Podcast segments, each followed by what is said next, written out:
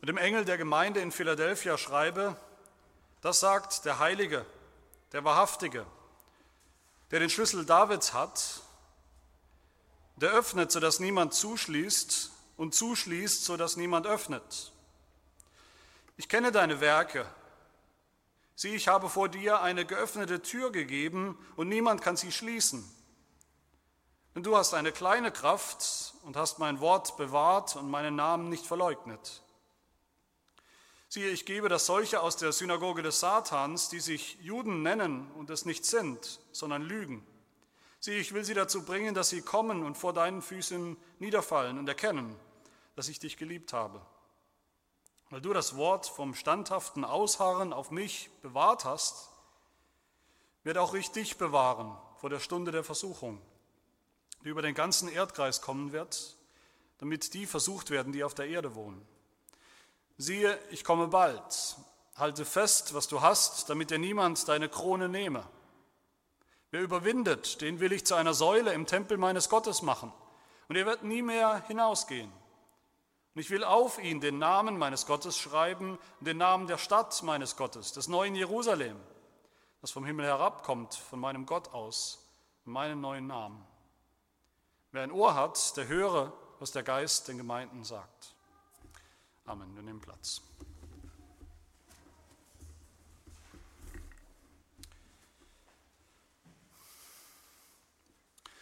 Wir sind beim vorletzten von diesen sieben Briefchen oder Sendschreiben an sieben Gemeinden, sieben Botschaften, die der auferstandene Jesus sagt oder ausrichten lässt, den Gemeinden in Kleinasien. Und wir haben gesehen, immer wieder, dass diese Briefe, diese Sendschreiben, Briefe an die Gemeinde Jesu zu allen Zeiten sind. Aber ich denke, das Spannende für uns ist, wenn wir diese Briefe zusammen sehen, die Botschaften der einzelnen Briefe uns zusammen anschauen, dann sehen wir, dass da ein Gesamtbild entsteht. Es ist kein Zufall, dass es ausgerechnet sieben Briefe sind mit sieben Botschaften. Das soll uns sagen, das deckt im Großen und Ganzen alles ab, was Jesus hier sagt, was er der Gemeinde mitteilt. Es deckt alles ab an den an den großen, an den wesentlichen Gefahren und Herausforderungen und äh, Versuchungen, die auf die Gemeinde Jesu zukommt in der Zeit seit der Himmelfahrt Christi bis zu seiner Wiederkunft. Diese sieben Botschaften. Was haben wir bisher gehört an, an Warnungen und Problemen? Was haben wir gehört? In der Gemeinde in Ephesus haben wir gehört, die wurde gewarnt, weil sie ihre erste Liebe verloren hatte. Wir haben gesehen, das war ihre Zeugniskraft in der Welt. Und so leicht kann das passieren, haben wir gesehen, wenn man, sich, wenn man anfängt, sich um sich selbst zu drehen als Gemeinde, dann verliert man diese erste Liebe und Leidenschaft, Zeugnis zu geben für Jesus Christus. Man dreht sich um seine eigenen Probleme. Und die Gemeinde in Smyrna, die wurde erinnert und, und wir wurden mit dieser Gemeinde erinnert an die absolute Notwendigkeit des Martyriums, bereit zu sein, zu sterben für unser, unseren Glauben, für unser Bekenntnis zu Jesus Christus. Wenn wir nicht im Prinzip von Herzen bereit sind, dann ist unser Glaube auch nicht echt, unser Zeugnis nicht echt. Von der Gemeinde in Pergamus haben wir gelernt, dass wir keine faulen Kompromisse eingehen dürfen mit der Welt um uns herum, mit der Kultur, dass wir nicht der Lüge auf den Leim gehen dürfen. Die Kultur, die Welt an sich ist ja erstmal neutral. Nein, das ist sie nicht. Die Gemeinde in Thyatira wurde gewarnt vor Irrlehre, vor, vor allem vor der Irrlehre des Götzendienstes, dass man ja, man kann Gott anbeten, den einen wahren Gott, aber man kann doch auch noch andere Götter oder Götzen dazu nehmen, als Luxusgut sozusagen, muss ja nicht den einen wahren Gott deshalb aufgeben, auch das geht nicht. Und letzte Woche haben wir gehört von der Gemeinde in Sardes, wie leicht auch das passieren kann, und auch das geht jede Gemeinde an, wie leicht es passieren kann, dass man eine Gemeinde ist, die einen guten Ruf hat nach außen, einen vorbildlichen Ruf, geistlich, theologisch, vorbildlich zu sein. Und doch ist man in Wirklichkeit geistlich tot, weil die Mitglieder vielleicht auf ihre Mitgliedschaft mehr vertrauen als auf Jesus Christus. Und heute haben wir es jetzt eigentlich mit, man könnte sagen, mit genau dem Gegenteil zu tun von dem, was wir letzte Woche gehört haben. In Sardes war das Problem, dass alle dachten, die Gemeinde ist gut, ist toll, ist, ist lebendig. Und in Wirklichkeit war sie tot. Und heute, wenn wir genau hingeschaut haben, haben wir eigentlich den umgekehrten Fall. Die Leute haben wahrscheinlich gelacht über diese Gemeinde in Philadelphia. Es war eine sehr kleine Gemeinde, eine, eine Gemeinde mit kaum wesentlichem Einfluss in der Welt. Vers 8 sagt Jesus, du hast nur eine kleine Kraft. Und vielleicht hat das diese Gemeinde selber auch gedacht und geglaubt, wer sind wir schon? Wer sind wir schon mit unseren 30 oder 40 oder wie viele Mitgliedern auch immer diese Gemeinde hatten? Wir wussten es nicht, wir wissen es nicht. Wer sind wir schon in diesem schwierigen, äh, heidnischen Umfeld mit dem ganzen Druck und der Bedrängnis? Was können wir schon ausrichten für Jesus? Aber das, was hier nach außen hin eigentlich klein und saft und kraftlos, vielleicht fast tot zu sein scheint, im Gegenteil zu der Gemeinde in Sardes, dem sagt Jesus, dieser Gemeinde sagt Jesus, bescheinigt Jesus, dass sie in Wirklichkeit auf einem guten Weg ist. Und Jesus will diese kleine Gemeinde, diese schwache Gemeinde, er kritisiert sie nicht, man findet keinen Tadel hier, er will sie ermutigen, er will sie motivieren, bestärken auf ihrem Weg, motivieren, so weiterzumachen. Und wenn ich uns anschaue als Gemeinde heute, vielleicht auch mal wieder, ich weiß, es ist Krankheit wieder unterwegs, aber wenn ich uns anschaue als kleine Gemeinde, dann denke ich, dass wir dieselbe Motivation und dieselbe Ermutigung brauchen. Wir sehen hier drei Bilder in diesem Text, drei, drei, drei Bilder, die diesen Brief bestimmen. Zuerst ist die Rede von einem Schlüssel, dann ist die Rede von einer Tür und drittens und letztens von einem Reich. Ein Schlüssel, eine Tür und ein Reich. Und es hängt natürlich alles zusammen. Der Schlüssel schließt die Tür auf, die Tür führt in ein Reich. Jesus nennt sich selbst zu Beginn hier den Heiligen, den Wahrhaftigen, der den Schlüssel Davids hat. Der öffnet, sodass niemand zuschließt und der zuschließt, sodass niemand öffnet. Was, worum geht es da bei diesem Schlüssel Davids? Zuerst ist klar, David, den Namen kennen wir, das führt uns zurück gedanklich ins Alte Testament zum, zum König David. Was Jesus hier tut, ohne Umschweife, er identifiziert sich einfach mit diesem König David. Und er sagt, ich selber bin der wahre König David. Ich bin der wahre und, und, und endgültige und eigentliche König der Juden. Alle Könige Israels, das wissen wir, wenn man das Alte Testament richtig versteht, die Geschichte, die Geschichte der vielen Könige, vor allem natürlich des Königs Davids, des wichtigen, wichtigsten Königs, alle Könige waren eigentlich nur Abbilder, Schatten, Hinweise, Hinweisschilder auf den einen wahren König und Messias, der eines Tages kommen sollte. Der Messias Jesus Christus.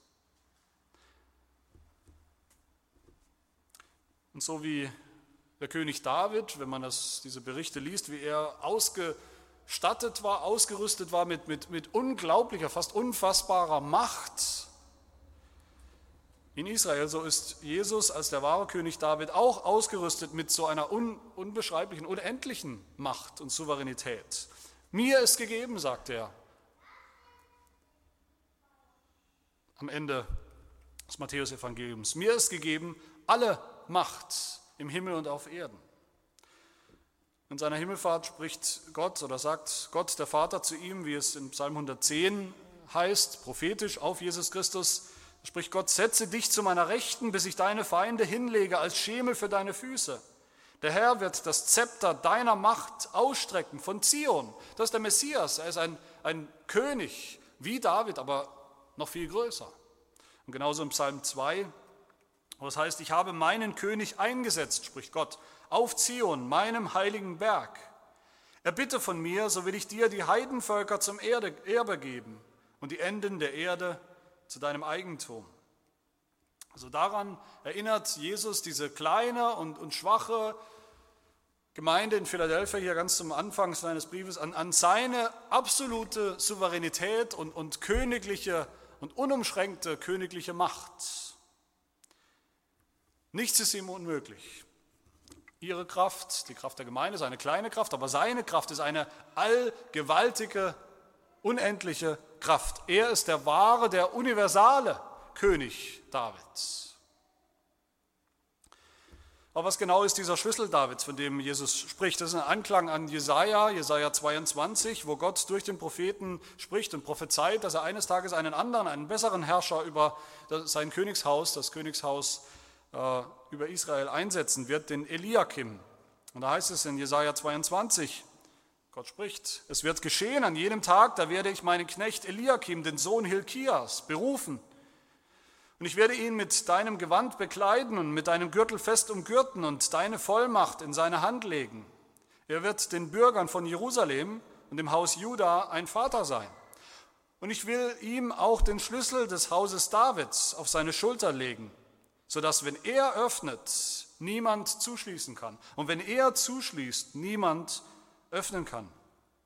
Das Haus Davids, um das es hier geht, ist natürlich zunächst das Königshaus, aber in Wirklichkeit ist das im Alten Testament ein Begriff für das Volk, das wahre Israel, das wahre Volk Gottes. Das ist das Haus Davids.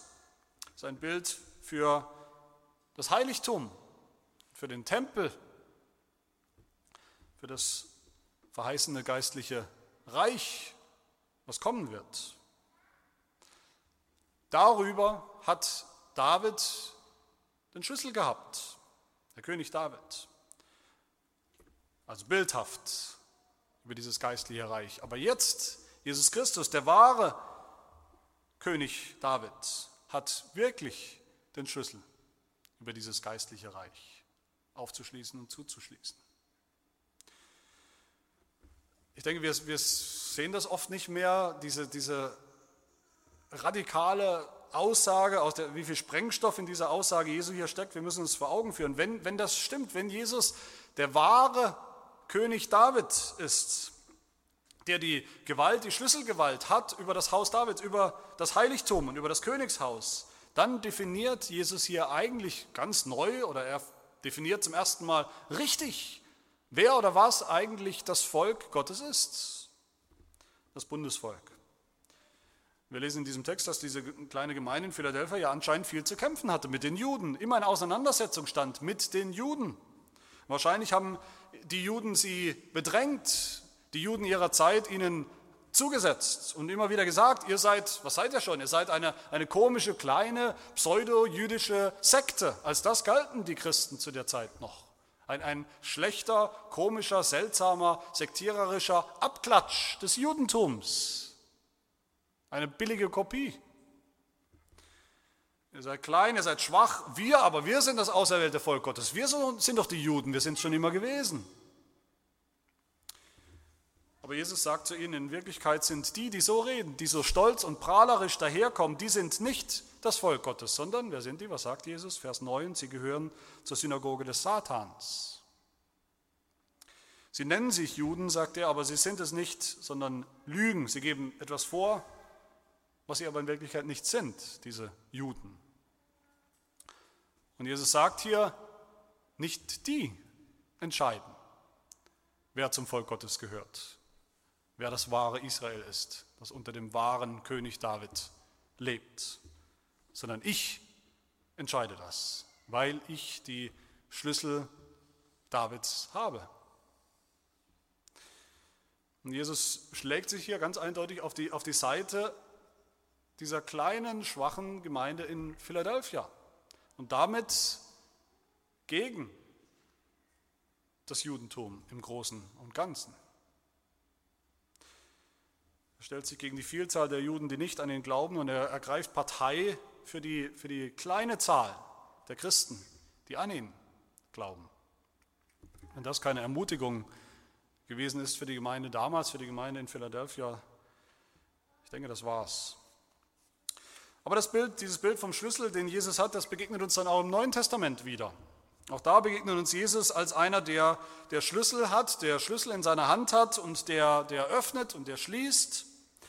Er schließt denen das Reich auf, wie hier in, in diesem Text, die eine kleine Kraft haben, die aber auf sein Wort vertrauen, denen in Philadelphia. Aber er schließt gleichzeitig denen das Reich zu, den Heuchlern das Reich zu, denen, die kommen und sagen zu ihm, Herr, Herr, haben wir nicht in deinem Namen geweissagt, in deinem Namen Dämonen ausgetrieben, in deinem Namen viele Wundertaten vollbracht. Und Jesus sagt zu ihnen und schließt ihnen damit das Reich zu, ich habe euch nie gekannt, weicht von mir, der Gesetzlosen. Oder auch im Gleichnis von den Jungfrauen, von den törichten Jungfrauen, die nicht bereit sind für ihn, die nicht bereit sind für seine Wiederkunft, die eigentlich nicht an ihn glauben, auch denen schließt er die Tür zu, er schlägt ihnen die Tür vor dem Gesicht zu, die Tür zur, zur Hochzeitsfeier, zur Hochzeitsgesellschaft. Und wenn sie dann kommen und sagen, Herr, Herr, tu uns auf, tu uns auf, tu uns die Tür auf, sagt Jesus zu ihnen, Matthäus 25, wahrlich, ich sage euch, ich kenne euch nicht. Und die Tür ist zu, abgeschlossen. Jesus sagt selbst, dass er seine Gemeinde baut, sein Reich baut. Er baut sie auf das Bekenntnis von Menschen zu ihm. Er baut sie auf das Bekenntnis des Petrus. Das ist das erste klare christliche Bekenntnis, der gesagt hat, du bist der Christus, der Sohn des lebendigen Gottes. Was bedeutet das? Du bist der Christus. Christus bedeutet der Gesalbte. Du bist der Gesalbte, hat Petrus erkannt. Du bist der wahre König Davids, der gesalbt wurde und eingesetzt wurde über das Volk Israel. Und als dieser König David gibt Jesus dann diesen Schlüssel gewissermaßen weiter. Er gibt die Schlüssel, Schlüsselgewalt an die Gemeinde, an die Apostel, an Petrus. Und er sagt, Matthäus 16, und ich will dir die Schlüssel des Reiches der Himmel geben. Und was du, die anderen Apostel, auf Erden binden wirst, das wird im Himmel gebunden sein. Und was du auf Erden lösen wirst, das wird im Himmel gelöst sein. So überträgt er das Schlüsselamt, die Schlüsselgewalt auf die Gemeinde. Also Jesus ist der, der wahre König David. Er ist der, der bestimmt, der selbst bestimmt und dafür sorgt, dass sein Reich bevölkert ist von denen, die an ihn glauben. Die Pharisäer, die Gesetzesgelehrten, diese falschen Juden, wie Jesus sagt, die, die lügen, die Lügner, die klagt Jesus an. Was sagt er? Was ist seine Kritik? In Lukas 11, er sagt, wehe euch Gesetzesgelehrten, denn ihr habt den Schlüssel der Erkenntnis weggenommen. Ihr selbst seid nicht hineingegangen in das Reich. Und die, welche hineingehen wollten, habt ihr daran gehindert. Sie haben den Schlüssel der Erkenntnis weggenommen, haben an der falschen Stelle versucht zuzuschließen und aufzuschließen. Aber Jesus selbst, der wahre König, er schließt den wahren Gläubigen auf, er schließt seinen Untertanen sein Reich auf, wie es auch in unserem Bekenntnis, im niederländischen Bekenntnis heißt, über die Kirche. Diese Kirche war seit Anfang der Welt und wird bis zu ihrem Ende bleiben, wie dies auch daraus folgt, dass Christus ein ewiger König ist, der ewige und wahre König David, der niemals ohne Untertanen sein kann. Deshalb schließt er auf und niemand kann zuschließen. Wenn wir uns erinnern, wie Jesus sich selbst vorgestellt hat, im Buch der Offenbarung am Anfang, Kapitel 1, Vers 18, wer sich noch erinnert, hat sich Jesus vorgestellt und gesagt, und ich habe den Schlüssel des Totenreiches und des Todes. Das heißt, da wird das Bild vom, vom Schlüssel noch ein bisschen erweitert und wird jetzt komplett, wenn wir das zusammennehmen. Wir sehen, dass Jesus eigentlich eine, eine, eine Kette hat, einen Schlüsselbund hat mit zwei Schlüsseln dem Schlüssel zu seinem Reich, mit dem er aufschließt, und mit einem Schlüssel zu einem anderen Reich, nämlich dem Totenreich oder der Hölle. So finden wir das auch dann am Ende der Offenbarung, Kapitel 20, also fast am Ende. Da heißt es in Vers 1, Kapitel 20, und ich sah einen Engel aus dem Himmel herabsteigen, der hatte den Schlüssel des Abgrundes und eine große Kette in seiner Hand. Das ist derselbe Schlüssel. All das steckt also in diesem Bild vom Schlüssel, den Jesus hat. Die zweite Frage ist natürlich, was, was öffnet dieser Schlüssel?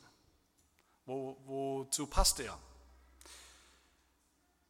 Mit diesem Schlüssel hat Jesus, der König, der wahre König David der Gemeinde in Philadelphia, eine geöffnete Tür gegeben. Er hat ihnen eine Tür geöffnet. Das ist mein zweiter Punkt. Vers 8 sagt Jesus, siehe, ich habe vor dir eine geöffnete Tür gegeben. Da passt der Schlüssel hinein. Ich habe aufgeschlossen.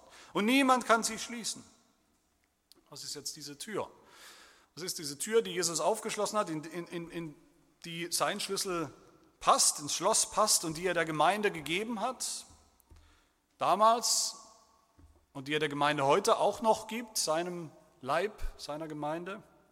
Jesus selbst sagt uns, was diese Tür ist. Vers 8, du hast mein Wort bewahrt meinen Namen nicht verleugnet. Und nochmal Vers 10, weil du das Wort vom standhaften Ausharren auf mich bewahrt hast. Werde auch ich dich bewahren vor der Stunde der Versuchung, die über den ganzen Erdkreis kommen wird. Die Tür ist das Wort Jesu, das Wort Gottes. Jesus hat der Gemeinde sein Wort gegeben. Welches Wort? Das ist das Wort des Evangeliums.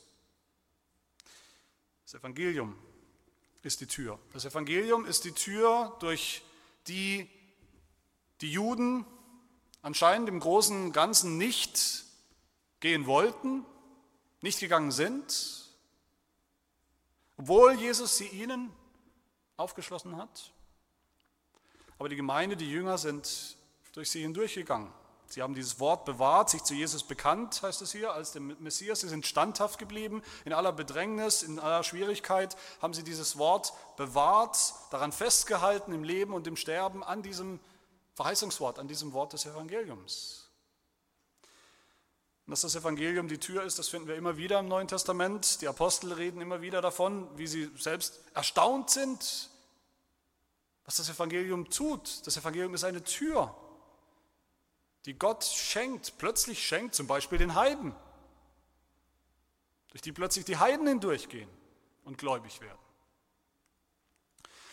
Paulus schreibt im 1. Gründerbrief Kapitel 16 in, über Ephesus, er sagt hier, in Ephesus hat sich mir eine Tür aufgetan, weit und vielversprechend, und es gibt viele Widersacher, also trotz aller Schwierigkeiten, trotz aller Gegner des Evangeliums. Wenn Jesus aufschließt, durch das Evangelium. Wer kann dann widerstehen? Niemand kann dann widerstehen. Und auch in Troas hat Paulus das so erlebt. Im zweiten Gründerbrief, Kapitel 2, schreibt er, als ich aber nach Troas kam, um das Evangelium, um das Evangelium von Christus zu verkündigen, war mir eine Tür geöffnet im Herrn. Das Evangelium ist die Tür, die Gott denen öffnet, die er zum ewigen Leben bestimmt hat. Die Tür, die er öffnet und schließt, wie es ihm gefällt, in seinem ewigen Ratschluss und, und, und Plan. Tür, die er den Juden selbst verschlossen hat eines Tages, um sie dann umso mehr den Heiden zu öffnen. Die Tür, durch die wir natürlich zuallererst selbst hindurchgehen müssen, im Glauben, durch die wir aber auch andere hindurchführen dürfen, wie und wo und wann Gott das schenkt, durch das Evangelium. Wenn wir dieses Evangelium festhalten, dann wird Jesus auch uns bewahren, uns bewahren vor der Stunde der Versuchung, wie es hier heißt, die kommen wird, die schon da ist, die die Gemeinde Jesu begleitet bis zum Schluss.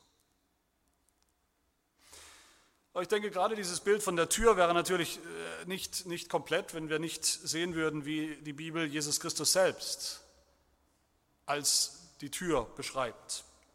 Der äh, Kirchenvater, der recht unbekannte Kirchenvater Tykonius, der sagt, Jesus hat die Tür geöffnet, als er sich seinen Jüngern zu erkennen gab, auf dem Weg nach Emmaus, als er aus Mose, den Propheten und den Psalmen darlegte, dass es eigentlich in der ganzen Schrift nur um ihn geht als er ihnen die Augen öffnete, wie es heißt, das Verständnis öffnete, damit sie die Schriften verstanden, Lukas 24. Da hat er ihnen die Tür geöffnet. Eine Tür, die so lange offen, geöffnet bleibt, sagt Tykonius, wie das Evangelium gepredigt wird und geglaubt wird. Oder wie es Luther anders gesagt hat, mit anderen Worten, aber ganz ähnlich, solange das Evangelium läuft, solange das Evangelium läuft in der Welt, ist diese Tür noch geöffnet. Und dass Jesus selbst diese Tür ist, das ist natürlich nirgendwo deutlicher und klarer als in Johannes 10, wo Jesus sagt, ich bin die Tür. Wenn jemand durch mich hineingeht, wird er gerettet werden und wird ein- und ausgehen und Weide finden. Jesus, dieser wahre König David, dem alle Macht im Himmel und auf Erden gegeben ist, er, der hat der Gemeinde eine geöffnete, eine offene Tür gegeben, die Tür des Evangeliums, die er am Ende selbst ist. Er hat aufgeschlossen und niemand kann diese Tür schließen. Aber hindurchgehen müssen wir selbst durch diese Tür. Und zwar im Glauben. Und die Frage ist hier natürlich, wohin führt diese Tür? Und das ist mein, mein dritter und letzter Punkt. Wohin führt diese Tür, die Jesus Christus der Gemeinde damals und heute aufgeschlossen hat? Jesus sagt hier, siehe, ich habe von dir eine geöffnete Tür gegeben. Ich bin die Tür, Johannes 10. Ich bin selbst die Tür. Wenn jemand durch mich hineingeht, wird er gerettet werden und wird ein- und ausgehen und Weide finden. Auf der anderen Seite der Tür ist ein Weideland. Was ist das? Was ist diese Weide, die uns erwartet auf der anderen Seite der Tür? Es ist sein Reich, das Reich Gottes, das Königreich Gottes. Wir haben schon gesehen, dass Jesus sich vorstellt als der wahre König David, dessen Thron für immer bleibt, dessen Reich ein ewiges Reich ist, das sich immer mehr ausbreitet über die ganze Welt. Er ist der König, der den Schlüssel Davids hat. Er schließt auf die Tür des Evangeliums, die er selbst ist. Wer durchgeht, der wird gerettet. Und dann sagt Jesus zum Schluss zu dieser kleinen Gemeinde in Philadelphia, auch unserer kleinen Gemeinde hier in Heidelberg, Vers 11 und 12, siehe, ich komme bald, halte fest, was du hast, damit dir niemand deine Krone nehme. Wer überwindet, den will ich zu einer Säule im Tempel meines Gottes machen und er wird nie mehr hinausgehen. Und ich will auf ihn den Namen meines Gottes schreiben und den Namen der Stadt meines Gottes, des neuen Jerusalems, das vom Himmel herabkommt, von meinem Gott aus, meinen neuen Namen. Das ist eine wunderbare Verheißung, die wir hier haben am Ende dieses Briefs. Und, und wir, wir bleiben ganz in, in diesem Bild des Königs, oder nicht, und seines Reiches. Das Erste, was Jesus hier sagt in der Verheißung, ist, dass wir, dass die Gläubigen, alle Gläubigen auch eine Krone haben. Eigentlich hat eine Krone nur der eine König. Aber er sagt es hier. Wir haben als Gläubige schon eine Krone. Wir sollen aufpassen, dass sie uns niemand raubt und stiehlt und nimmt. Das heißt, auch wir sind schon kleine Gesalbte, kleine Könige. Schon jetzt in seinem Königreich, auch wenn wir noch nicht voll und ganz da sind, angekommen sind. Auch wir sind jetzt schon kleine Könige mit einer Krone, wenn wir festhalten, was er uns gegeben hat, nämlich die Tür des Evangeliums, wie es auch im ersten Petrusbrief heißt. Petrus schreibt da, ihr aber, die Gemeinde, ihr aber seid ein auserwähltes Geschlecht, ein königliches Priestertum mit kleinen Kronen. Wir sind auch Könige. Wie es auch der Heidelberger so schön zusammenfasst, was es bedeutet insgesamt, was es bedeutet, ein Christ zu sein. Was bedeutet das, Christ zu sein, diesen neuen Namen zu haben? Christ. In Frage 32, es bedeutet, dass wir Anteil haben an seiner Salbung, an der Salbung Jesu, zu der er gesalbt worden ist, nämlich als König, als König David, sodass auch wir einst, wie es im Katechismus dann heißt, in Ewigkeit mit ihm über alle Geschöpfe herrschen werden. Juden und Heiden. Also wer im Glauben durch diese Tür des Evangeliums hindurchgeht, der bekommt oder der bewahrt diese Krone im Reich Christi, der bekommt Anteil an der Herrschaft, an der Königsherrschaft Christi. Aber da ist noch mehr Verheißung für uns in diesem Text am Ende. Da sagt Jesus, wer überwindet, den will ich zu einer Säule im Tempel meines Gottes machen. David, haben wir gesehen, war ein König. Ein König lebt in einem Schloss, in einem König, Königspalast eigentlich, so kennen wir das. Aber wir sehen doch im Alten Testament, der König David trat ja gleichzeitig als König und auch als Priester auf. Das macht schon im Alten Testament deutlich, dass das Königreich Israel, Israel war ein Königreich, sie hatten Könige, das Reich Davids war natürlich ein Königreich, aber es war nicht jetzt nur geografisch ein geografisches Reich, sondern es war dann vor allem auch immer schon ein geistliches Reich, in dem je länger, je mehr deutlich wird, die Könige sind eigentlich auch Priester. Und all das deutet natürlich hin auf Jesus Christus. Das verheißene Land, das haben wir immer wieder gesehen, das verheißene Land Kanaan ist in Wirklichkeit ein geistliches, nicht ein rein geografisches Land war eigentlich ein Bild für das Himmelreich, das himmlische Heiligtum, den wahren Tempel. Das ist nicht plötzlich was ganz anderes, wenn hier Jesus spricht von dem Tempel. Gerade eben hat er noch vom Königtum, Königreich gesprochen, jetzt spricht er vom Tempel. Das ist nicht was ganz anderes. Mose sollte das Volk Gottes ähm, ins verheißene Land, ins Land Kanaan bringen. Warum? Damit sie dort jede Menge Häuschen bauen? Nein. Damit sie Gott dort geistlich, einen geistlichen Dienst, einen Gottesdienst bringen. David sollte das Volk Israel anleiten, im Königreich seinen Gott anzubeten. Und auch Jesus ist gekommen, nicht nur als König, sondern gleichzeitig als der oberste hohe Priester in einer Person. Und so dürfte es uns nicht überraschen, dass das Reich, das uns erwartet, jenseits der Tür, das, das Königreich, das Himmelreich, es ist ein Königreich, aber es ist gleichzeitig und vor allem ein Tempel. Wenn wir überwinden, sagt Jesus, diese Welt, diese Weltzeit, diese Zwischenzeit, in der wir leben, die noch geprägt ist von Sünde, von Versuchung, von Anfechtung, wenn wir überwinden im Glauben an Jesus Christus, dann werden wir eingehen in seinen Tempel. Dann werden wir zu Säulen in seinem Tempel. Es auch Petrus sagt im ersten Petrusbrief, Kapitel 2, fast also ganz ähnlich. Wir werden im Glauben schon jetzt und dann bis in die Herrlichkeit als lebendige Steine aufeinander gebaut, als ein geistliches Haus, als ein heiliges Priestertum, um geistliche Opfer darzubringen, die Gott wohlgefällig sind durch Jesus Christus. Unser Bekenntnis zu Jesus Christus, genauso wie das Bekenntnis des Petrus damals als erstes christliches Bekenntnis, wird der Felsen sein, auf dem Jesus seine Gemeinde baut, seinen Tempel vollenden wird in Herrlichkeit. Uns erwartet eine Krone, die wir jetzt schon haben als Gläubige. Uns erwartet ein Tempel, in dem wir tragende Steine oder, oder Säulen sogar sein werden. Und drittens und letztens verspricht uns Jesus hier, ich will auf euch den Namen meines Gottes schreiben und den Namen der Stadt meines Gottes, des neuen Jerusalem, das vom Himmel herabkommt, von meinem Gott aus und meinen neuen Namen. Auch hier wird nochmal klar, was uns wirklich erwartet.